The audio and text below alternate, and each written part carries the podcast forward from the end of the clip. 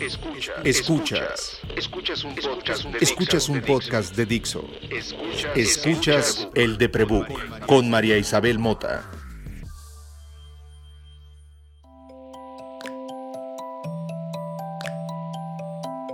Hola, soy María y soy paciente con diagnósticos psiquiátricos y en este espacio trato de explicarme cómo vivir con depresión aunque quiera morir en el intento. A veces me lo explico desde el oficio de escribir, a veces desde el feminismo, a veces desde la terapia. Además de estar loca certificada, soy tejedora desde hace 15 años. Y aunque como ya les conté en el episodio 31, vayan y búsquenlo. ¿No lo han oído? Vayan, los espero. ¿Ya? Ok. Y aunque como ya les conté en el episodio 31, que acaban de oír, aprendí a montar puntos y hacer derechos con agujas rectas gracias a la madre de mi segundo marido. Todo lo demás lo aprendí en la internet. Yo, qué gran maestra es la World Wide Web. Knittinghelp.com me enseñó casi todo lo que sé de técnica. Y Amazon me enseñó que podía buscar libros que eventualmente alguien me traería del otro lado de la frontera, cuando las ventas en línea eran todavía más complejas que un par de clics. Tejer en la red social me hizo abrir mi primer blog. Solía participar en foros de tejido gringos como el de Knitting Help y el de Ravelry, y que la verdad es que ya Ravelry desde hace décadas es como el Reddit de quienes tejemos, o sea, ya, eso ya lo traíamos desde antes. Por culpa de Knitting Help, que alguien me pidió recetas de hacer mole Doña María, abrí echarchal.blogspot.com y ese fue mi primer, primer blog. A partir de ahí empecé a crear un oficio que no esperé, que es el de marketer digital. Y hoy me mantengo gracias a ese vicio que empezó por hacer derechos y reveses. Ahora Knitting Help tiene foros en Discord y los varios subreddits sobre tejidos se alimentan tan constantemente como una tejedora puede alejarse de sus agujas y vivir y ir a presumirlo a Instagram. Ahí en Instagram conocí a Lorena Awaxin, museóloga y diseñadora industrial y textil, que desde la pandemia ha hecho del tejido su quehacer profesional cotidiano, pensando no solo en pagar las cuentas, sino en algo más importante, crear comunidad. Hola Lore. Hola María. ¿Cómo estás? Bien, muy contenta de estar participando en el Deprebook, por fin. ¡Ay, qué bonito! Me da mucha emoción. Lorena llegó acá porque la comadre Adrián Soto me pidió que le haga una colcha de Stormtrooper que está muy pesada y muy impresionante. Voy a la mitad y Lorena me hizo favor de venderme todos los materiales para esos 306, 366 Granny Squares que conformarán un día un Stormtrooper. Y después una amiga muy querida, Ana Marín, me pidió que le deja una cosa a ella y a su hija. Yo soy muy feliz cuando mis amigas me piden que les deja cosas porque siento que las abrazo. Y Ana me hizo favor de pagarme una clase con Lorena, que ya veníamos echando chal por WhatsApp desde un buen rato antes, pero la clase nos, nos hizo descubrir muchas realidades sobre nuestro quehacer tejeril. Entre ellos, que Lore y yo pertenecemos a esas tejedoras mexicanas, chilangas, privilegiadas de la muchitienda en el centro, que aprendimos a tejer en internet, ¿no? Y es, es una experiencia muy diferente a muchísimas mujeres que fueron enseñadas por sus madres o por sus abuelas o que aprendieron a tejer como parte de la experiencia de crianza. Y aprendimos a tejer en inglés, porque es el, el lenguaje común en, los, en las internets del tejido y entonces ahora somos también como un poco traductoras, ¿no? Nos, ha hecho multifacéticas y, eso ha pasado en tu Instagram, creo. Cuéntale por favor a la comunidad del de Prebook, ¿qué tratas de hacer desde la negra lana? Bueno, eh, la negra lana surgió hace tres años porque, bueno, justo como yo era una tejedora de closet, eh, solo participaba de foros de Ravelry, leía un montón de blogs y justo como, como tú, ¿no? O sea, yo, aprendí con internet cuando todavía había que conectar el modem del teléfono, ¿no? O sea, ya pasó un buen y no había Instagram y no había Pinterest, entonces como que pues yo soy una tejedora autodidacta, fui aprendiendo a partir de foros, a partir de leer todo en inglés, eh, después me acerqué a las españolas que también ya tenían como, como un avance, pero ahí me topé con que depende de la región, llaman de diferente manera los puntos, entonces como que tenía que hacer mis tablitas de traducción de cómo le llaman en España, cómo le llaman en Argentina, cómo le llaman en Chile, cómo ¿no? Al, mismo punto en diferentes países.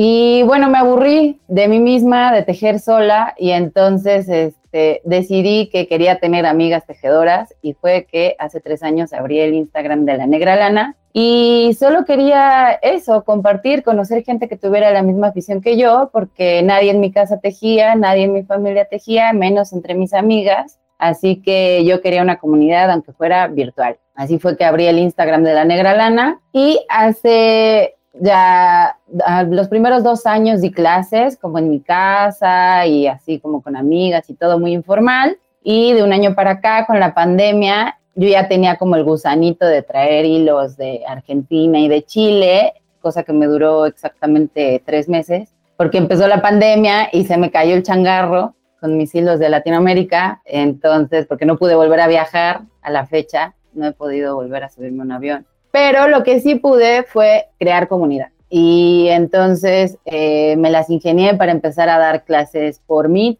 y le encontré el sabor a, a ser amigas como tú, que solo conozco en 2D, pero con las que paso ratos increíbles porque hablamos el mismo lenguaje, porque sentimos las, las mismas locuras, porque tenemos las mismas eh, necesidad de crear con las manos. Entonces, pues eso, como que me fui haciendo de amigas tejedoras en la red y a la vez, pues la gente quería tener hilos y quería tener agujas y quería tomar más clases. Entonces ya como que empecé la tiendita y ahí va el proyecto. Pero bueno, sí, o sea, definitivamente como que la médula es conocer gente, hacer comunidad, tener amigas que tejan y compartir, compartir el conocimiento, compartir lo que aprendí como autodidacta y lo que las demás tienen que enseñar, ¿no? Porque con el tejido no se acaba. Nunca, siempre hay algo que tejer, siempre, si no nos lo inventamos.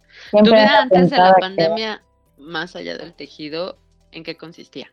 Bueno, soy museóloga, Trabajé 10 años en museos, trabajé en la coordinación de conservación, haciendo, ayudando a la gente de conservación de textil y de diferentes materiales, trabajé en un montón de museos, pero pues con la pandemia se acabaron los proyectos, empezamos a trabajar en catálogos y yo ya traía como el gusanito de los hilos, o sea, me acompañan hace 15 años, entonces como que siempre han sido un lado B y decidí arriesgarme, o sea, si igual iba a estar encerrada en mi casa, pues eso, eh, los museos tendrán que esperar un rato. Hablemos de eso, del arriesgarse, del lado B. Tú y yo hemos platicado antes de este, para prepararnos de este episodio y en, las reuniones charchaleras donde nos hemos juntado, que tejer tiene esta condición del lado B, de riesgo, de mm, desprestigio tal vez, ¿no? De Tú me has contado que has tenido alumnas o gente que entra a tu comunidad y que cuenta como con desdén,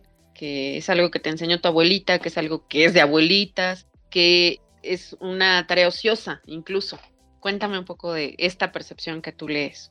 Bueno, incluso para mí fue como una lucha interna decir, uff, voy a dejar la carrera a la que me he dedicado 10 años, por la que hice un posgrado, para dedicarme a vender hilos. O sea, me costaba un poco de trabajo tomar la decisión y tiene que ver con eso, con que ah, está como poco dignificado eh, la idea del tejido como un oficio, ¿no? En nuestro país no está valorado ni entre las propias tejedoras que no eh, le dan el valor monetario a su trabajo, a sus horas de trabajo, y tampoco entre la gente que adquiere los tejidos, ¿no? O sea, muchas veces te piden un montón de cotizaciones y cuando les das el precio es como tanto, ¿no? Y podrían pagar lo mismo en una tienda departamental. Cobrar lo tejido. Eh, valorar lo que tejes, como valoras escribir una presentación, como valoras sacar el presupuesto de manejo de un museo, como valoras hacer la planeación de marketing de una cuenta de tejido, porque a mí que nadie me diga que Crochet México no tiene un departamento de marketing, que nunca les aconsejó si hacer paro en la huelga feminista y por eso ya nunca compro ahí. Claro que tejer se vuelve poco digno cuando creemos que dignificar lo tradicional o lo comunitario, los oficios no, de estudio no formal, eh, no tienen grados, ¿no? O sea, a ver, ¿dónde está tu doctorado de tejido? ¿Y cuánto vas a ganar? Porque mira, si la hora de tejido la estás cobrando en 25 pesos, pues te sale igual ir a trabajar a una fábrica ya y si tienes seguro social, ¿no? Claro. Entonces, ¿cómo en la era de la productividad, en la era del echalaganismo, del emprendedurismo, del éxito, de sé que puedes lograr algo mejor, entender que te puedes pasar cuatro horas haciendo algo a mano y que eso vale, es un acto de resistencia, que es uno de los posts más bonitos de la página de La Negra Lana en Instagram. Tejer es un acto de resistencia que creo es una actitud muy feminista, ¿no? Tiene que ver también con, con la idea de valorar nuestro tiempo, ¿no? De darle valor a las cosas hechas a mano, de valorar los procesos, porque de repente estamos como insertos en esta vida donde todo es la inmediatez, todo es el ready made, todo es el fast fashion. Entonces, como que de pronto está bueno decir, no, realmente quiero eso, realmente lo necesito, o, o sea, yo de pronto me abruma ver el contador de cuántas horas paso en el teléfono, ¿no? a, veces digo, oye, si yo tejiera todas las horas que estoy instagrameando, pues podría monetizarlo muy bien. El doble de producto, ¿no? Y entonces es donde chocan las dos realidades, porque hoy tú lo sabes, cuántas cuentas de tejido hay que se comercializan y que venden sus productos, pero también que tienes que pelear contra el algoritmo, ¿no? O sea, eh, acabamos de escuchar el gran éxito de las personas que nos dedicamos a trabajar y queremos cobrar lo digno de TikTok. Y TikTok es esa herramienta hoy de marketing, como son todas las redes sociales, que se alimenta más rápido que puntadas lleva un afgano, mana. O sea, tú dejas de publicar un día y te dejan de ver en orgánico. Y más te vale publicar una cantidad brutal de veces. Entonces se vuelve un, lobo, ¿no? En donde para promover lo tejido o para promover el acto de tejer tienes que carar más, huevos de los que haces. Sí, la verdad está difícil. Yo la verdad no convivo mucho con esa idea de publicar diario ni todo el tiempo ni a propósito de lo que sea. Cuido que mis posts sean eh, reflexiones acerca del tejido, que la gente se pueda sentir identificada, que se lleven una paleta de color linda para, para la vista o para inspiración. Y bueno, sobre todo animarlas a tejer, animarlas a separarse un poquito de la pantalla y a crear, ¿no? O sea, el tejido te da como mucha paz y te deja tener momentos de reflexión individual o colectivamente. Entonces, creo que en estos tiempos de la inmediatez hay un valor en lo, en lo benéfico que puede ser producir tus propias prendas, ¿no? Hay, hay un saborcito extra en, en portar algo hecho por ti. Enorme enorme y despegarte del monitor, pues, ya para que TikTok cada hora tenga programado un video que te diga, oye, ¿hace cuántas horas que no te despegas de la pantalla? Es porque estamos en problemas, o sea, Houston, we have problems. Eh, en el episodio 31 de Prebook trataba yo un poco de recordar cómo tejer me enseñó a mí a meditar. Yo aprendí a meditar mucho después de tejer. Creo que tejer consiguió que mi cerebro y mis manos, mi cuerpo y mi mente, mis ideas y mis ansiedades estuvieran en sincronía. Muchas veces cuando estoy en la calle y empieza el dolor que la ansiedad me provoca, que normalmente está relacionado con mi nervio ciático, porque es lo que tengo lastimado en el cuerpo, me doy cuenta que voy moviendo las manos igual que como tejo. Hoy que la mayor parte de la gente está aprendiendo a tejer en línea, ya sea por tutoriales en YouTube o en clases en vivo como las que da Lorena, me puedo confrontar ante lo que no había visto nunca. Yo trabajé alguna vez en una tienda de tejido y he enseñado a tejer en primera persona, pero aprender a ver las manos a través de una pantalla requiere otro esfuerzo mental, es una especie de concentración distinta. Los tejedores, por lo menos en este país, pues no estamos bien vistos ni para lo que cobramos, ni para el tiempo que dedicamos, ni qué caro tu hobby, ni mucho menos para la salud mental, ¿no? Yo recuerdo ser paciente del Nacional de Psiquiatría y que nos, nos aclararan que no podíamos llevar nuestro tejido, porque pues, una aguja puede ser utilizada como un arma contra alguien y los hospitales públicos no tienen mucha capacidad de atención para el volumen de pacientes y se entiende que estén procurando que no nos lastimemos. Pero en países en donde tejer es apreciado de otras maneras y comercializado de otras maneras y donde tal vez la productividad todavía no está colgada de nuestro cuello como nuestra única razón de existencia, no en todos, pero en algunos. Se estudia un poquito más, ¿no? Sobre la ciencia. Eh, Mental Health America tiene un artículo que se llama The Mental Health Benefits of Knitting. Por supuesto, está en inglés, como ya les decíamos desde hace rato, este, el dominio de Internet y tejer está en inglés. les voy a dejar eh, la información del episodio y cuando estén las promociones, los links a los textos que les quiero compartir. Pero entre los beneficios que se mencionan está en que pues está probado que reduce los efectos de la ansiedad. Como les decía, yo cuando voy en la calle voy tejiendo. Las manos se me mueven como si estuviera tejiendo. Los dedos, porque mi mente empieza a caminar ese ritmo. Cuando tu mente ansiosa tiene un ritmo en tu cuerpo, tu cuerpo y tu mente están en el mismo lugar y ese es el principio básico para entrar a la meditación. Por eso te concentras en respirar. Entonces, si estás pensando en, estudiar mindfulness y en tratar de aprender meditación quitándote como la cosa religiosa que se le puede atribuir a la meditación y quieres hacer mindfulness muy en serio, muy científicamente comprobado para tu ansiedad, empieza a proteger, aunque no te guste, ¿sabes? O sea, neta, aunque no te guste, aunque no te pienses hacer un suéter, aunque cómprate una bola de 25 pesos y un que sea de estambre del número 5 y un gancho del 5 o unas agujas del 5 de cualquier tutorial en YouTube de cómo montar y cómo hacer derechos y ponte a tejer un cuadrito de 10 por 10. Tu cuerpo va a aprender a mover tus manos y tus ojos sin el brillo de la pantalla con una realidad tangible en tus manos, no como un videojuego, no como sudoku, no como todas estas cosas de destreza en pantalla, y vas a aprender a respirar ese ritmo. Porque te concentras y meditas, también se menciona que tejer ayuda con el dolor crónico, del que también pues está aquí, uno es paciente, también se formó en esa línea. Pero una cosa que me importa mucho y por eso invité a Lorena a este episodio es que tejer promueve la conexión social.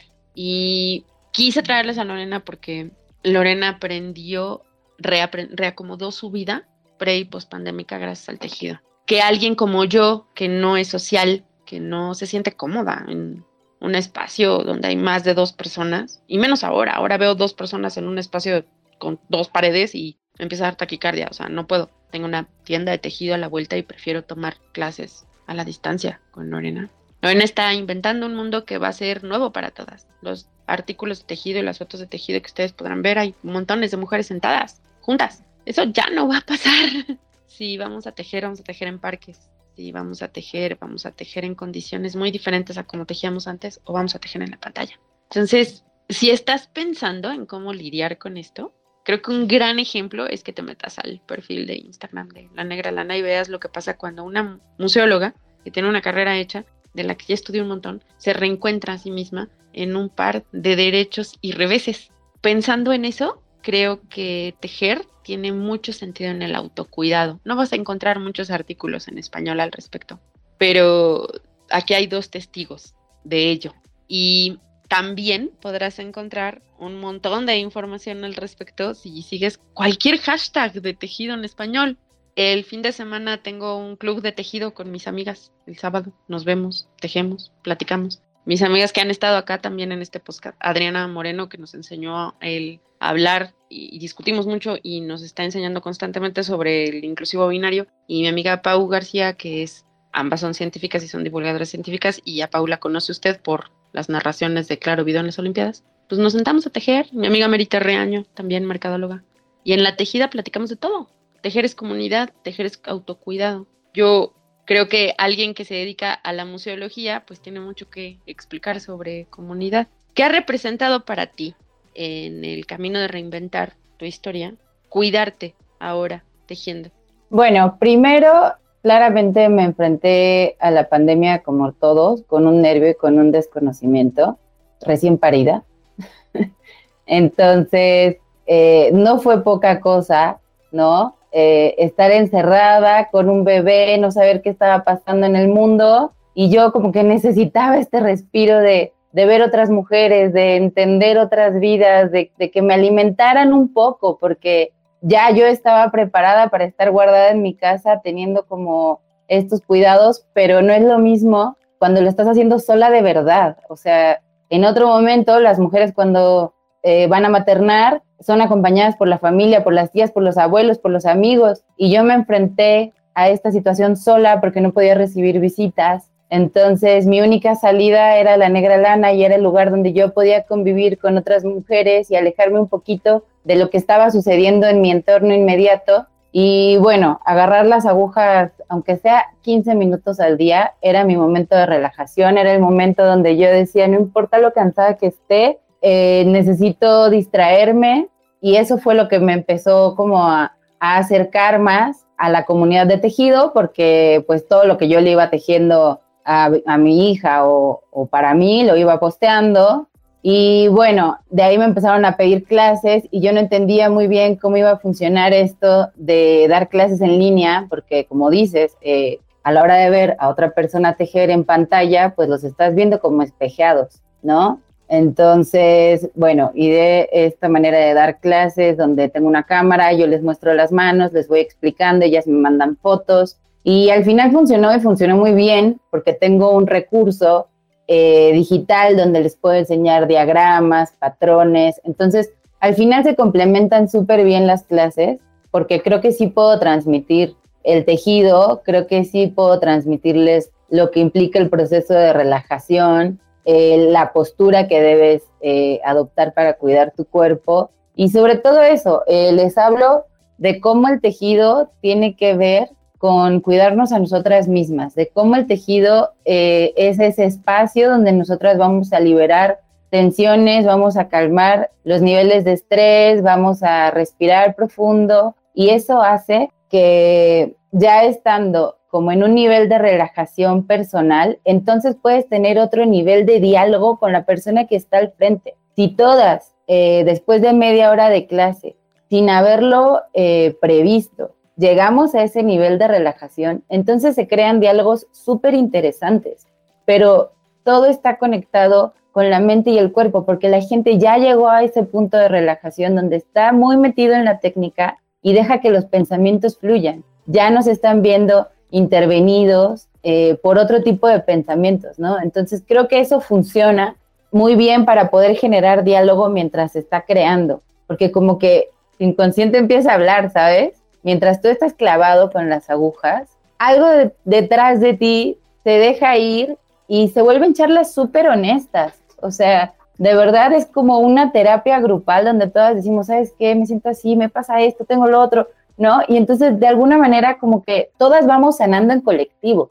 Así que, pues, eso es como lo más rico de las clases y de las sesiones de tejido, aunque sea virtuales, ¿eh? O sea, la verdad yo ya no le encuentro tanta diferencia a la quedada en vivo. ¿Será que yo también soy un poco como tú? Como que más de cinco personas me abruman. Pues ¿No será que las tejedoras somos así? Que les tejedores somos así? Porque pienso en mis amigas del tejido del sábado.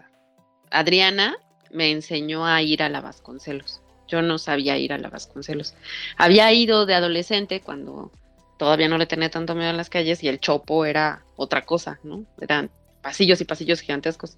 Hoy ya no es tanto y la zona está, las avenidas muy grandes con tanta velocidad me asustan y Adriana Moreno me enseñó a ir. Y nos subíamos al último piso y, y a tejer. Éramos esas señoras tejiendo en la Vasconcelos, ¿sabes? Tú estás, tienes junto a pues gente muy estudiosa y gente no muy estudiosa, pero todo el mundo está con sus libros y tú estás con tu tejido, ¿no? Y Adriana es mi gran compañera de tejido porque es como un conejito. Adriana es como un conejito. Siempre está sentadita así y abre la boca, te dice la verdad absoluta de la vida, regresa a su tejido. Pau es igual, Mary es igual y podemos estar o no tejiendo ahora en esta pantalla Todavía no nos cachamos en silencio, que es lo que extraño de tejer en presencial. Esta cosa que sucede cuando estás acompañada de alguien que teje y sabes que más te vale que te calles porque todas están contando. O sea, todo el mundo está en el 14, 15, atrás, 14, 15, atrás, 14, 15, cambia el color. Y así, todas estamos en ese, con el ritmo y pensando, y al mismo tiempo tu mente está en ¿Cómo extraño esta cosa? Me acuerdo de tal, esta sensación, este color, y tu mente se va. El silencio cómodo acompañado, la vulnerabilidad de ese silencio, la extraño muchísimo, pero me doy cuenta, veo fotos en tu Instagram de cuando tenías clases presenciales y hay cuatro o cinco mujeres, hace dos años que se empezó a poner un poco más de moda el bordado, que había clases de bordado, había bordatonas como multitudinarias y mis amigas iban y luego se encontraban las enemigas con las enemigas en las mesas. Y era una cosa de 20, 30 personas y yo decía, bueno, no, gracias, este, yo, eh, no, y me encierro. Creo que hay una cosa en el tejido, ¿eh? En el tejido, donde no nos sentimos tan cómodos 20 personas, creo. Porque incluso en los foros de Reddit y en los foros de... Como que las conversaciones suelen ser lentas y pausadas, Es otra forma de ser, ¿no? Para mí es como un espacio súper íntimo. O sea, he tenido grupos con 20 personas y grupos con 5 y definitivamente los más chiquitos son los más sabrosos. Y bueno, yo me siento mucho más cómoda con cinco o seis participantes, porque ahí es donde puedes intimar. Sí, como que hay más chance de te estoy viendo, estamos oyendo juntas. En esta clase que, que tomé contigo, que era, ¿era agujas básicas?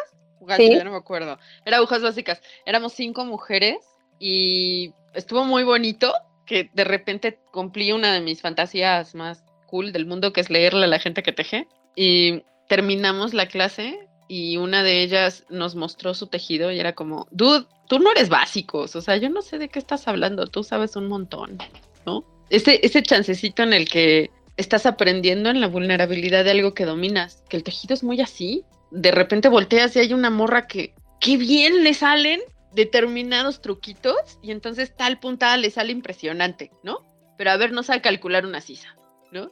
Esas cosas que suceden en la, en la en el descifrar de un patrón, que también son muy íntimas, en donde aprendes en conjunto. Y lo que platicábamos al inicio del episodio, como tejer para las latinoamericanas después de la Internet, es una experiencia anglosajona y multicultural. Esta, se me olvida el nombre de esta chica de, la clase que sabe tejer en una técnica que es inglesa, que es cargar todo el, el, estambre con una mano y además tejer con el front loop, con fíjense, lo voy a decir como de 20 maneras, como el front loop, como con el, la puntada de frente, con el gajo delantero, con el pie, o sea, puedes hacerlo de mil maneras. Ella no sabía que esa es una manera de tejer y que se puede tejer de otro estilo. Es bilingüe esa mujer de las manos. Ahora ya es bilingüe de las manos. Y es algo que no puedes aprender a menos de que convivas tejiendo. La intimidad de regarla, también eso, ¿no? la cantidad de veces que uno en el tejido tiene que ¡ah! llamarte y sacas los puntos. Y la de enfrente dice, una dice, ¡ay no, qué triste! Y la que sabe un montón dice, pues sí, tarada, te lo había dicho, desde, ¿sabes? Esa cosa que es muy muy de hermandad, muy, muy de sororidad, en donde tus inventos y tus juegos matemáticos hacen una bufanda que se tejió en medio de una época en tu vida con un montón de emociones. Sí, además yo siempre les digo que eh, justo echar chal para mí es ese vaivén de, de saberes y de emociones, o sea, habla de la convivencia y de la colectividad. Entonces, eh, un poco aprender a leer el tejido, ¿no? Los puntos también te dicen, oye, aquí está súper tensa, eh, se te apretó el punto. Entonces, para quienes ya tejemos, podemos decir, ah, estás estresada, mira cómo está apretado tu punto, cambia de aguja. Y entonces ahí vas haciendo consciente a la gente, ¿no? De a partir del tejido, entender sus emociones también, reconocer lo que les está pasando en el cuerpo, porque al final lo que nosotros tejemos es un reflejo de, cómo estamos paradas en este mundo, de cómo... ¿Cómo respiramos? ¿Cómo, estamos respirando? ¿Cómo estamos sentadas? Si tenemos muy tensas las manos. Eh, yo pensé que eso era algo que iba a perder en las clases a distancia, que no iba a poder reconocer en los tejidos las emociones de mis alumnos. Y no, resultó que el tejido es o sea, llega súper lejos. desde una foto yo te puedo decir, mm, estás apretando, mm, estás muy flujita, mm", ¿no? Entonces, como que está bueno eso, enseñarlas a, leer sus propios trabajos y a que entiendan qué es lo que les está pasando en el cuerpo mientras los están haciendo. Aprender a tejer eh, entendiendo el contexto social y la historia del tejido en lo social ayuda mucho a entenderte en tus miedos, ¿no? En tus broncas. Hablabas de la importancia de aprender cómo evaluar lo que tejes, ¿no? Muchas de las personas que tejemos, tejamos para vender o no, terminamos siendo cuestionadas eventualmente por qué no lo vendes y por qué no te haces de negocio y por qué. O cuánto quieres por eso y tal, ¿no? Hay muchas maneras en las que se habla de dinero a la hora de que tejes. Ayer yo estoy tejiendo esta colcha para la comadre Adrián Soto y ayer mi hermana Carmen, que no teje, ella mi madre nos enseñó a hacer patchwork, que es esta técnica en donde cortando piezas de tela, preferiblemente de algodón, que es lo más fácil, pero no siempre hay, haces figuras y haces como mosaicos con tela Eh, mamá nos enseñó a hacer eso y ayer me mandó mi hermana una foto, dos metros por dos metros, de un diseño brutal. Y mi hermana tiene 10 años más que yo, o sea, tiene 55. Me pone expectativa, realidad, y yo, guay, no hay diferencia. Está hermoso. Mi hermana vive en Toluca, es materna a dos adolescentes, una de, bueno, ya adultas. Una de ellas estudia danza contemporánea y la otra estudia diseño gráfico. Ella es diseñadora gráfica y es diseñadora de interiores y trabaja como obrera en una fábrica de pasteles en Toluca y eso mantiene a, a mi sobrina. Dice, ¿cómo se cobra esto, manita? Yo no sé. Y bueno, eso no lo vas a cobrar porque es para el sobrino, ¿no? sobrino se acaba de graduar de otro doctorado, entonces ese es su regalo. Y enfrentarla a los precios de Etsy, por lo que acababa de hacer, fue impresionante para mi hermana. Mi madre mal cobraba su trabajo también. Hacíamos gatos de tela y hacía canastas de gatos y me sentaba en, afuera de la tienda que tendría mi madre en Ajuaras, que se llamaba Locurarte, por cierto, con canastas de gatos. Y llegaba la gente y nos compraba una canasta de gatos y cada gatito nada, ¿no? Mi madre era filósofa. Entender que el trabajo de manos es mal apreciado, creo, también es otra forma de autocuidado, porque cuando le dedicas tanto tiempo y aprendes a te das cuenta que no hay nada más caro que tu tiempo entonces, si el otro decide pagar barato tu tiempo y no darte poco dinero por ese producto, entiendes la vida de otra manera. O sea, tú me quieres pagar lo que tú crees es mucho por este suéter, yo tengo presente te estoy cobrando mi tiempo. Y creo que no hay una idea de autocuidado más grande que esa, ¿no? Para alguien con ansiedad o depresión. Vivir en el presente es vivir agradecidos y es vivir disfrutando cada probada, cada puntadita cada derecho y cada revés. Yo eh, quiero cerrar agradeciendo que la serendipia de tejer sucede, que en medio de la pandemia, esta persona agorafóbica, con ansiedad social, con distimia, que como todos, como todos en este planeta la está pasando mal y en las mejores circunstancias, tiene estambre. Le quiero agradecer a cualquier persona que me ha dado pretexto para tejer, para poder preguntarle a alguien más cómo hacer algo, para que esa pregunta provoque que llegue a mi mano un estambre y que provoque un post y que provoque un like y que provoque conversación. Quiero agradecerle a Lorena mucho que haya venido acá a compartir su experiencia con el tejido y quiero invitarles a todos a que vayan a verla a sus espacios. ¿Dónde te encuentran, Lorena? Cuéntale a la gente. Bueno, primero gracias a ti por la invitación, por estar acá hablando con el pretexto del tejido. Eh, me encuentran en Instagram como La Negra Lana, en Facebook también como La Negra Lana y eh, bueno, la página web www.lanegralana.com. Eh, mándenme mensajitos, me encanta platicar con la gente, está bueno. Es cierto, sí es muy platicadora, por eso vino. Sí, me gusta mucho eh, agarrar el tejido de pretexto para hablar de la vida y lo que sea. aquí andamos. Muchas gracias, Lore. Yo soy María, arroba María Isabel Mota en Twitter y en Instagram, mis DMs están abiertos. Y Tejo en arroba Charchal, donde ha ido a parar ese primer post de Blogspot hace más de 15 años. Y donde hoy comparto los tejidos que le hago a la gente que quiero. Si te gusta tejer por crear comunidad, date una vuelta. Y puedes leer y escuchar y ver todo lo que he hecho por el Deprebook en www.eldeprebook.com. Muchas gracias, muchas gracias por escucharlos.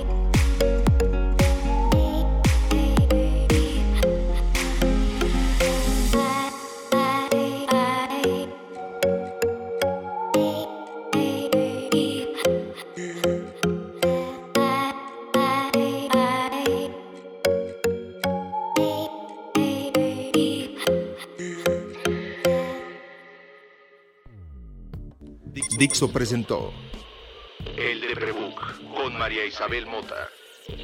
La producción de este podcast corrió a cargo de Verónica Hernández. Coordinación de producción, Verónica Hernández. Dirección General, Dani Sadia.